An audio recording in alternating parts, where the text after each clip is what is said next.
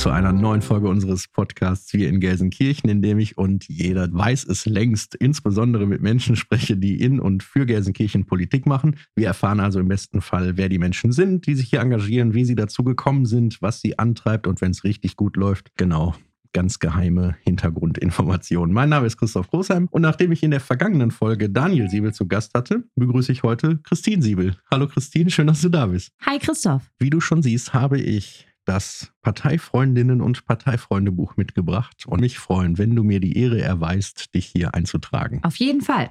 Okay, dann fangen wir direkt an. Name? Christine Siebel. Du weißt, ich frage nach dem zweiten Namen. Hast du einen? Ja, es gibt einen zweiten Namen, Elisabeth. Das liegt daran, dass meine Omas meine Patentanten waren und die eine hieß Lisa und die andere Elisabeth. Haben sie sich darauf geeinigt. Genau. Das ist das schöne Tradition. Hast du auch einen Spitznamen? Sehr viele eigentlich, aber keinen durchgängigen. Also Keinen, den du hier verraten willst. äh, doch, also es, es gibt so Namen wie Steen, aber tatsächlich bin ich, liegt vielleicht auch irgendwie an meinem Wesen, immer so ein Typ, den man auch beim Nachnamen nennt. Also ich bin ja eine geborene Riedel und das war dann immer, dass immer alle gerufen haben, ey Riedel und das war für mich auch immer okay und da kann ich gut mit. Okay. Ich wohne in Gelsenkirchen. mein Alter. Ja, Daniel. Nein, Quatsch, 36. Ich finde das schon alt, aber eigentlich bin ich auch noch gar nicht so alt. Äh, Ich bin gerne Ich bin gerne Schon 36. 36. Das ist gut. Hobbys. Wenn ich Zeit hätte, würde ich total gerne wieder mehr lesen. Und äh, eine Sache, die halt sehr flöten gegangen ist, ist das Reisen. Ich bereise total gerne die Welt. Was war da die, die letzte große Reise, die du gemacht hast? Die letzte große Reise war 2019 nach Peru. Oh, das klingt gut. Vor allen Dingen, weil es war im Juli, August und das ist Winter. Und wir haben halt auch den Inca Trail zum Beispiel gemacht, wo wir nachts bei 5 Grad im Zelt geschlafen haben. Alles klar. Wenn du noch ein Reiseziel dir aussuchen dürftest, spielt alles keine Rolle. Zeit nicht, Geld nicht. Welches wäre es? Welches Land ich immer noch gerne bereisen würde, ist Kanada. Allerdings sehne ich mich jetzt gerade, wo die ersten Leute jetzt wieder in den Urlaub fahren und man irgendwelche coolen Insta-Stories sieht, ganz stark nach Meer und nach Sonnenschein. Das kann ich sehr gut nachvollziehen. Hast du einen Lieblingskünstler oder eine Lieblingskünstlerin? Ja, die Foo Fighters. Sehr gut. Also ich bin ein unheimlicher Fan von Dave Grohl, was einfach äh, damit zusammenhängt, dass ich in meiner Jugend halt unglaublich auf Nirvana abgefahren bin und Wir, wir schieben noch schnell nach des Verständnisses wegen. Also Dave Grohl, der Sänger von den Foo Fighters, Ja. ist der ehemalige Schlagzeuger von Nirvana. ja, und das war für mich einfach das Größte überhaupt. Kann ich nachvollziehen. Ich habe sie in Köln gesehen und bin mit ähnlicher Begeisterung nach Hause gegangen. Schön. Ich bin ein Fan von. Ja, dem großartigen FC Schalke 04 natürlich. Also tatsächlich Fußballbegeistert, gehst du ins Stadion, guckst dir die Spiele an? Ja und ja, also ich habe eine Dauerkarte und ich gehe auch regelmäßig ins Stadion, in die Nordkurve. Ansonsten, weil ich ja schon gesagt habe, ähm, dass ich gerne reise, sind so Auswärtsfahrten und auch vor allen Dingen internationale Fahrten mit Schalke ein unglaubliches Highlight. Ich erinnere mich zum Beispiel an 2015, das war nämlich kurz oder rund um meinen 30. Geburtstag. Da waren wir in Madrid und das war, also das ist Gänsehaut-Feeling. Wenn du so in der Kurve stehst oder auch sitzt, bist du eine schweigende, analytische Genießerin oder eine schreiende Anfeuererin? Was ja so dieses Feeling ausmacht, ist ja das Miteinander. Also dieses alle singen zusammen, egal wie schräg oder auch nicht, es fällt nicht auf, weil wir sind halt einfach so viele und das ist das Schöne. Also ich bin laut, auf jeden Fall. Ich habe gerne am nächsten Tag dafür keine Stimme mehr, was aber sich auch vielleicht so ein bisschen verändert hat, auch so durch, ähm, ja, durch das Alter, sage ich jetzt mal. Ich genieße das auch jetzt. Also ich kann auch gut ein, zwei Bierchen dabei trinken. Ich bin einfach dann mit Freunden zusammen. Das ist, mm, ja, ein, ein Wohlfühlort. Was ich mag. Ehrlichkeit, Offenheit. Was also, mir, also Entschuldigung. Also mir ist Harmonie halt immer wichtig. Ich, aber ein offenes und ehrliches Miteinander beinhaltet halt auch, dass man einfach immer fair miteinander umgeht. Was ich nicht mag. Lügen und Neid. Ähm, Ich bin ganz froh darüber, dass ich kein Neid empfinde. Also ich äh, gönne allen Menschen alles. Neid ist eine Sache, die ich nicht kenne. Und das Das finde ich auch eine richtig starke Charaktereigenschaft, wenn man wirklich von sich sagen kann, ich gönne allen alles. Mein liebster Ort in Gelsenkirchen. Ja, da gibt es wirklich so viele. Das ist ganz schwer, weil ähm, ich liebe unsere Parks. Ich liebe unseren Stadtgarten, ich liebe den Nordsternpark, äh, ich bin gerne am Berger See unterwegs, aber tatsächlich der schönste Ort, den wir in Gelsenkirchen haben, ist einfach der Lüttinghof. Das ist eine Wasserburg Dort gibt es unheimlich leckeren Kuchen und man kann das Ganze wunderbar mit einem Spaziergang verbinden. Bei Kuchen hattest du mich. Der Kaffee ist übrigens auch gut. Hast du mich nochmal. Was ist dein liebster Ort außerhalb von Gelsenkirchen? Das ist Oldenburg, wo ich geboren wurde, wo ich äh, groß geworden bin. Jetzt haben wir schon ein bisschen was über dich erfahren. Und was mich immer besonders interessiert, ist dann vielleicht noch eine Frage dieser Reihe. Was war denn so das erste politische und historische oder historische Ereignis, an das du dich erinnern kannst, dass du es selber mitgekriegt hast? Im Fernsehen, in den Medien oder auch persönlich? Es ist 9-11. Also ich weiß, ich war da bei Freunden und wir hatten den Fernseher an und haben das geguckt und das war irgendwie so unwirklich, weil es, man wusste irgendwie gar nicht, was da passiert. Aber also ich weiß auch, dass, dass meine Freunde damals nicht so, also Politik war damals nicht so im, im Alltag jetzt nicht so, dass man da mit den Eltern drüber geredet hat. Das war irgendwie so, der Fernseher lief, da passiert irgendwas, es läuft nichts anderes mehr und es, es scheint irgendwas zu sein, um das man nicht herumkommt. Das war so das Krasse und dass es, dass es irgendwas verändern wird. Kannst du dich erinnern, wann dein persönliches politisches Bewusstsein erweckt wurde oder Engagement auch? Ja, ich nicke gerade schon ganz heftig. Das hört man nicht so gut. Ja, deswegen sage ich. Ja, tatsächlich. Also ich, ich bin Verdi-Mitglied. Ich habe von 2002 bis 2005 eine Ausbildung bei der Deutschen Telekom gemacht. Und wenn man halt bei der Jugend- und Ausbildendenvertretung aktiv wird, dann geht man auch zu sogenannten JAF-Seminaren. Also JAF 1, JAF 2. Also da lernt man die Grundlagen. Äh, Betriebsverfassungsgesetz, ähm, was kann ich alles machen, wie funktioniert Mitbestimmung im Betrieb. Ja, und so ein Seminar, das geht halt fünf Tage und man macht dann auch was Politisches. Und ich kann mich noch daran erinnern, dass wir damals dann auch einen Tagesausflug nach Bergen-Belsen gemacht haben. Mhm. Und dass ich, man kannte halt so aus der Schule irgendwie so die, naja, das Klassische halt, was man halt irgendwie so lernt über den Zweiten Weltkrieg, Weimarer Republik. Aber das war das erste Mal, dass ich halt in einem KZ war und man läuft dann da so lang und dann nebenan war einfach ein NATO-Trockenübungsplatz und da wurde es auch mal laut und man läuft da halt lang und man fängt an zu realisieren, dass da Menschen gestorben sind, dass da Menschen vernichtet wurden und das, das hat mich sehr mitgenommen und oder ich war sehr fassungslos davon und ich glaube, dass das halt schon so das erste Mal war. Ich war halt 17, 18, als, also am Anfang meiner Ausbildung, dass ich gemerkt habe, dass man für die Gesellschaft einiges tun muss einfach. Mir fällt total schwer, da so rauszukommen, weil ich kann mir das, äh, du, du beschreibst das und ich habe direkt auch ein Kloß im Hals und ähm, ja. ich versuche das mal zu übergehen. Äh, ich habe noch eine Frage zu deiner Ausbildung. Ich meine das nicht böse, aber wie kann ich mir das vorstellen? Standst du in einem magentafarbenen Hemd in einem T-Punkt und hast versucht, Handyverträge zu verkaufen oder wie ist das? Nee, also ich habe äh, bei der Telekom IT-Systemkauffrau gelernt und ähm, dieser Ausbildungsberuf ist 60 Prozent kaufmännisch, 40 Prozent technisch. Ich hatte aber das unheimliche Glück, dass die Telekom mir die Möglichkeit gegeben hat, dass ich hauptsächlich halt in der Technik unterwegs war. Also das heißt, ich habe in Vermittlungsstellen gesessen und war am Kabellöten und ja, ich war äh, auf Montage. Das war schön. Hast du technische Fähigkeiten erworben? Wenn jetzt zu Hause die Fernbedienung kaputt geht, dann holst du den Werkzeugkoffer raus und Lötkolben und dann wird erstmal geguckt. Oh, das wäre total schön. Ich muss ganz ehrlich sagen, IT war tatsächlich immer eher so der Bereich, der mich mehr interessiert hat. Also wie funktionieren Telefonanlagen und so. Das sind so Sachen, die fand ich schon immer sehr, sehr spannend. Ich hatte auch, äh, jetzt kommen ja die Geheimnisse, von denen du, äh, so. äh, genau.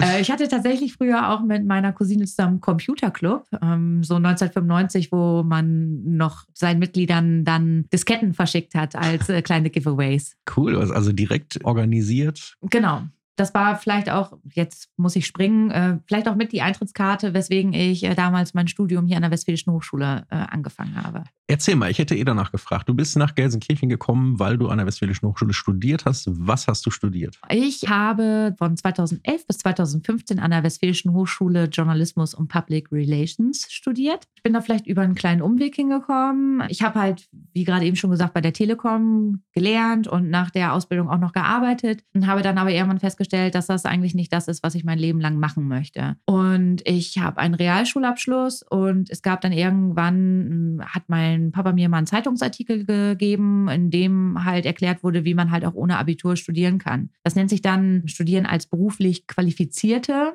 Das heißt, wenn man da eine Prüfung besteht, dann kann ich auch fachfremd studieren. Und das habe ich gemacht. Mhm. Und es hat geklappt. Dann habe ich den Bachelor an der Westfälischen Hochschule gemacht und ich habe kurz vorher erst Bescheid bekommen, ich glaube ein, zwei Wochen vorher. Und ja, dann ist es so gekommen. Dann habe ich mein WG-Zimmer in Oldenburg geräumt und bin in ein möbliertes WG-Zimmer in Bur gezogen. Direkt überm, äh, darf ich das hier sagen? Über dem Lokal ohne Namen. Als echte Gelsenkirchenerin kannst du, glaube ich, ruhig. Okay, also. ja, es war direkt über dem Fuck. Also es war schon echt cool. Ja. Aber für eine Studenten-WG, glaube ich, genau der richtige Ort. Es war einfach immer der kürzeste Weg.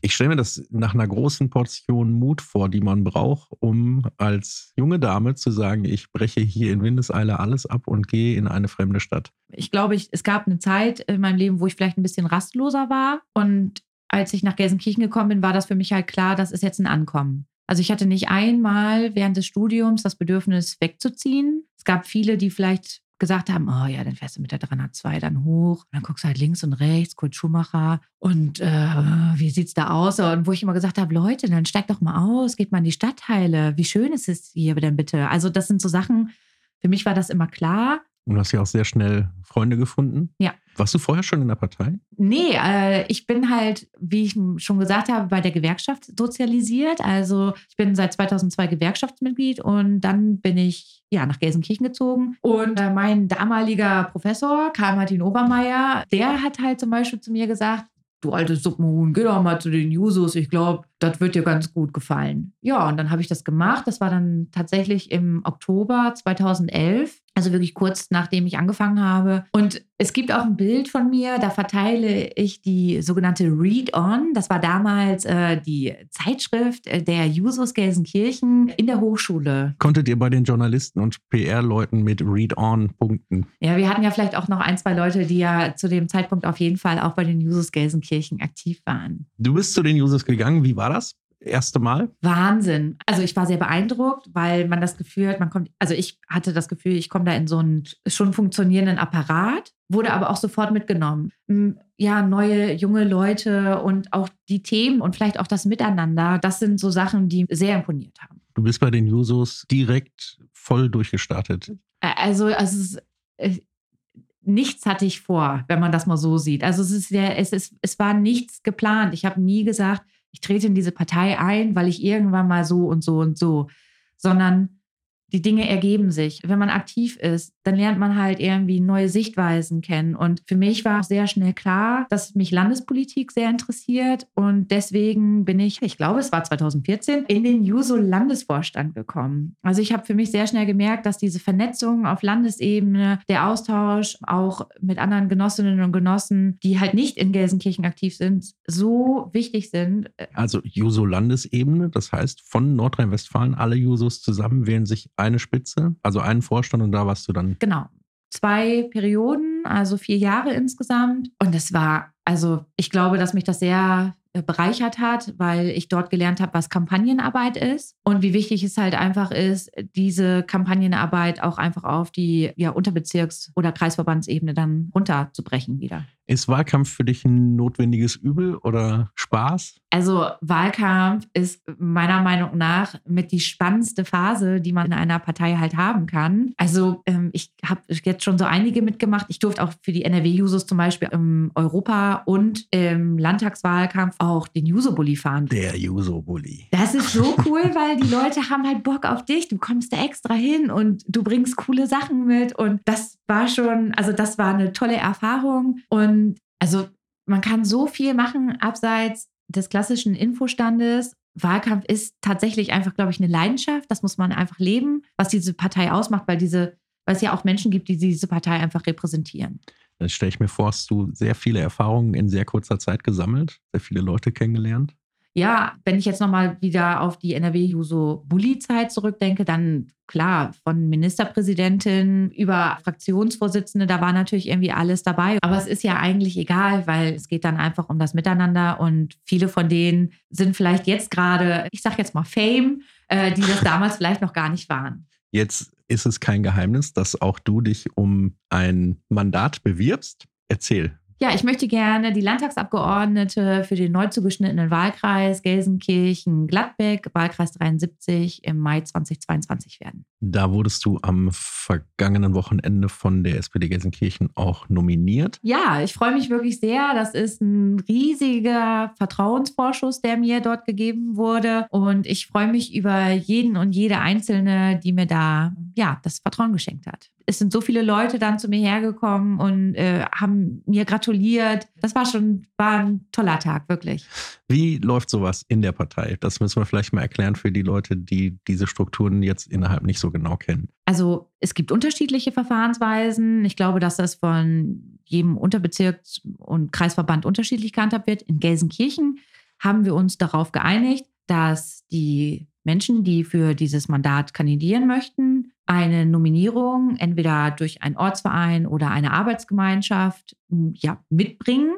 Also das heißt, dass sie formell halt einmal nominiert werden. Und dann gab es jetzt im Vorfeld zum Beispiel ja, Corona geschuldet, Online-Vorstellungsrunden und das war sozusagen der Grundstein. Ja, und das mündet dann in den Parteitag, den wir jetzt am vergangenen Samstag hatten. Da konnten sich alle dann nochmal vorstellen. Dann gibt es eine geheime Wahl und dann werden die Stimmen ausgezählt und dann gibt es eine Person, die halt dann äh, die meisten Stimmen hat, beziehungsweise es geht dann um die absolute Mehrheit. Deswegen gab es zum Beispiel bei uns dann noch einen zweiten Wahlgang und das war dann ich. Dazu gratuliere ich ganz herzlich. Dankeschön. Es klingt für mich nach einer sehr anstrengenden Zeit. Das heißt, einerseits der Bundestagswahlkampf, den wir alle irgendwie mit großer Kraft vorangetrieben haben, aber andererseits halt innerparteilich auch ähm, das, das Werben für die jeweiligen Positionen und um die Stimmen. Hast du wahrscheinlich nicht so viel Schlaf abbekommen. Ne? Ach ja, äh, es, es ging, sagen wir es mal so. Ich äh, werde durch mein Kind eh äh, viel auf Trab gehalten, aber das ja, also ich stelle mir das ein bisschen schwierig vor, wenn man inner, also wenn man zusammen ähm, nach außen kämpft, aber innerparteilich sagen wir mal, jeder für sich jetzt wirbt, also die Kandidatinnen und Kandidaten. Ist das ein Spannungsfeld oder löst sich das auf oder wie funktioniert das? Ja, also natürlich werben wir alle für unsere eigenen Positionen, aber im Endeffekt kämpfen wir alle für die gleiche Sache und das war immer ein fairer Umgang miteinander. Mir ist einfach generell wichtig, dass man sich am Ende des Tages immer wieder in die Augen blicken kann. Mein Schwiegeropa, der hat ja immer gesagt, ja, Hauptsache wir vertragen uns beim Bierchen wieder. So, also grundsätzlich, mir ist wichtig, dass man sich am Ende des Tages wieder in die Augen blicken kann und man weiß, dass man für die gleiche Sache kämpft. Und das hat auf jeden Fall die ganze Zeit stattgefunden. Es war ein offenes und ehrliches Miteinander. Äh, ich habe mich auch sehr darüber gefreut, äh, als dann die anderen Kandidatinnen und Kandidaten mir danach auch gratuliert haben. Das war war mir sehr wichtig. Das ist anständig und wenn man sich vorher auf ein Verfahren geeinigt hat, dann finde ich das auch absolut richtig.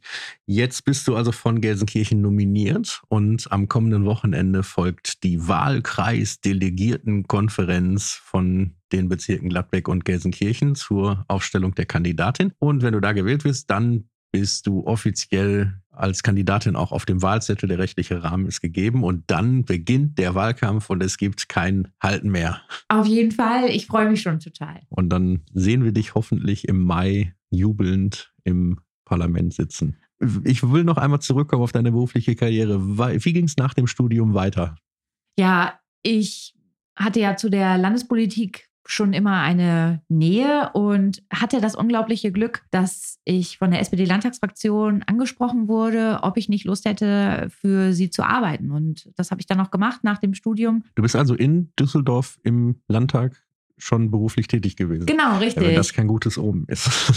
Na, hoffentlich. Äh, also tatsächlich in der Landtagsfraktion, in der Pressestelle. Und das war eine tolle Zeit, weil ich mit allen Abgeordneten zusammengearbeitet habe. Man lernt sehr viel über die parlamentarischen Abläufe. Was passiert eigentlich in so einem Parlament? Wie werden Beschlüsse gefasst oder wie werden Gesetze geändert? Das sind alles so Dinge, wo man halt einfach auch schon mal reinblicken kann. Und also vielleicht ist es auch gar nicht so verwunderlich, dass ich nach meinem Studium dort gelandet bin, weil so die Arbeit mit Parteien oder halt mit Kinder- und Jugendverbänden oder mit Gewerkschaften für mich eigentlich immer so der Rahmen war, den ich mir, glaube ich, selbst gesetzt habe, wo ich die meisten Überschneidungen mit meinen Interessen gesehen habe. Und ja, deswegen ist es, glaube ich, so gekommen. Deine Interessen liegen politisch gesehen wo? Ja, da gibt es zwei Schwerpunkte. Das ist halt einmal die Kinder- und Jugendarbeit und Arbeitsmarktpolitik. Da kann ich ja nicht anders, als äh, darauf einzugehen, dass du Falken-Vorsitzende bist. Falls es noch jemanden gibt, der nicht weiß, wer oder was die Falken sind, vielleicht kannst du das ganz kurz in einem Satz sagen. Die SJD, die Falken, Sozialistische Jugend Deutschlands, 1904 gegründet. Wie so viele gute Dinge, die 1904 gegründet wurden. Den ähm, Witz hast du aber jetzt auch nicht zum ersten Mal gemacht, oder? Ja, aber ich fand, der war schon gut. Nee, ist schon okay. Ja, lass, okay. Lassen wir so stehen.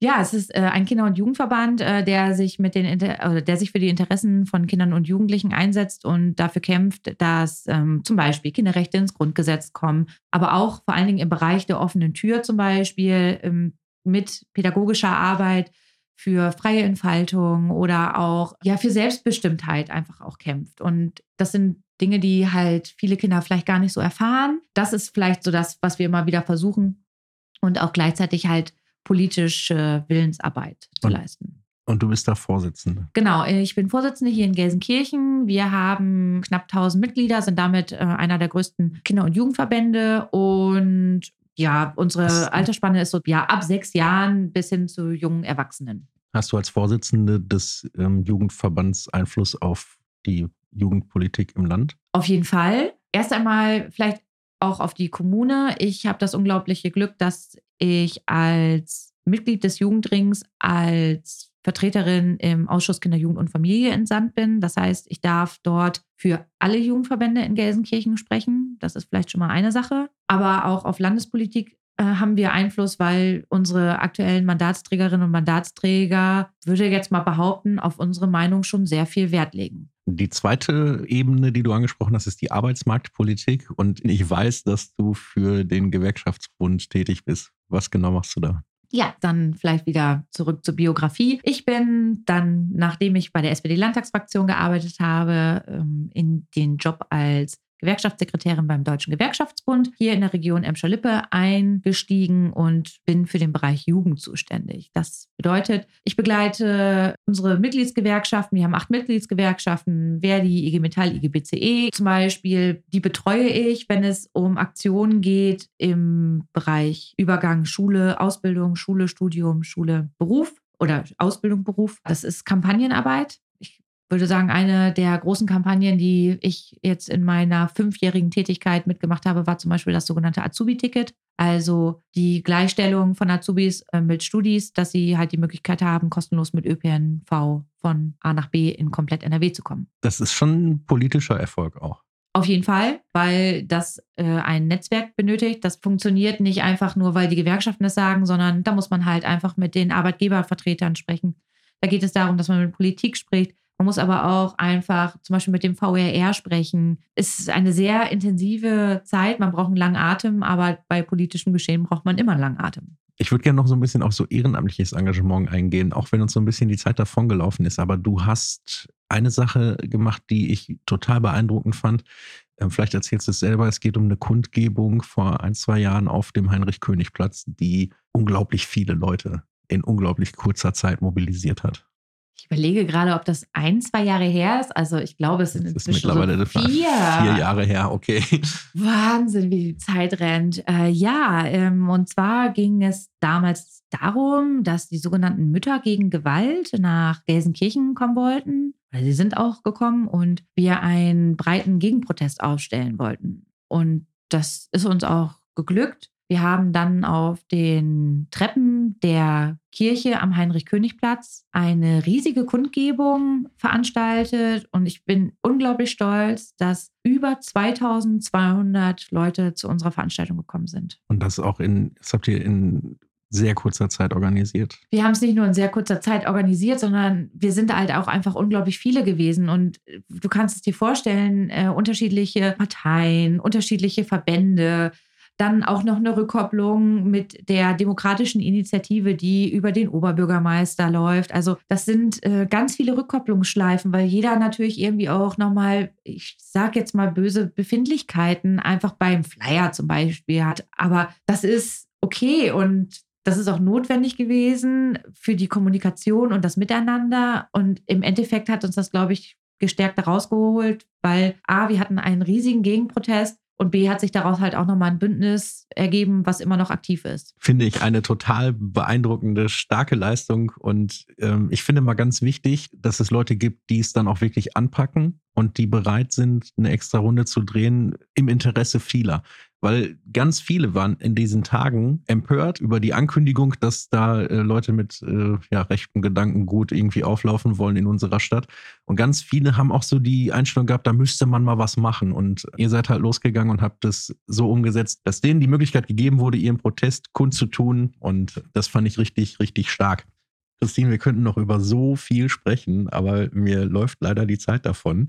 Ähm, ich habe noch eine Frage. Wenn uns eine, sagen wir, 13-Jährige zuhört oder ein 13-Jähriger und die überlegen, boah, ich wäre auch gern wie Christine und ich würde auch gern irgendwie in der Politik mitmachen und so, aber ich weiß gar nicht so genau, wie ich es machen soll. Was gibst du denen für einen Tipp? Interessiert euch, vernetzt euch, findet Wege und Möglichkeiten in eurer Stadt, um aktiv zu werden, bleibt im Gespräch und sagt, wenn euch etwas stört. Ich glaube, das ist es einfach. Also sich für etwas einzusetzen, für etwas gerade zu stehen, das ist etwas, was man lernen muss, aber es lohnt sich. Liebe Christine, mit deiner positiven Energie diesem riesengroßen Lächeln und deiner Kreativität und deinem herausragenden Engagement setzt du dich für die Menschen unserer Stadt ein. Du vertrittst Gewerkschaften und die Kinder und Jugendlichen, setzt dich eben leidenschaftlich ein. Mach weiter so. Ich bedanke mich dafür und ganz herzlich auch dafür, dass wir uns heute unterhalten konnten. Vielen Dank. Danke dir. Wie immer verabschiede ich mich jetzt schon und du hörst, das Klavier geht langsam los. Ähm, ich überlasse dir das Mikrofon für die Beantwortung der letzten Frage und auch von dir möchte ich wissen, was ist dein liebstes Zitat? Es ist ganz schwierig, weil es ist kein Zitat von irgendwem Berühmten, sondern es ist ein Zitat aus einem Buch und ich weiß ehrlich gesagt gar nicht mehr, welches es ist. Aber ich habe es mir irgendwann aufgeschrieben, weil ich es einfach so schön fand und es eigentlich so die politische Arbeit beschreibt.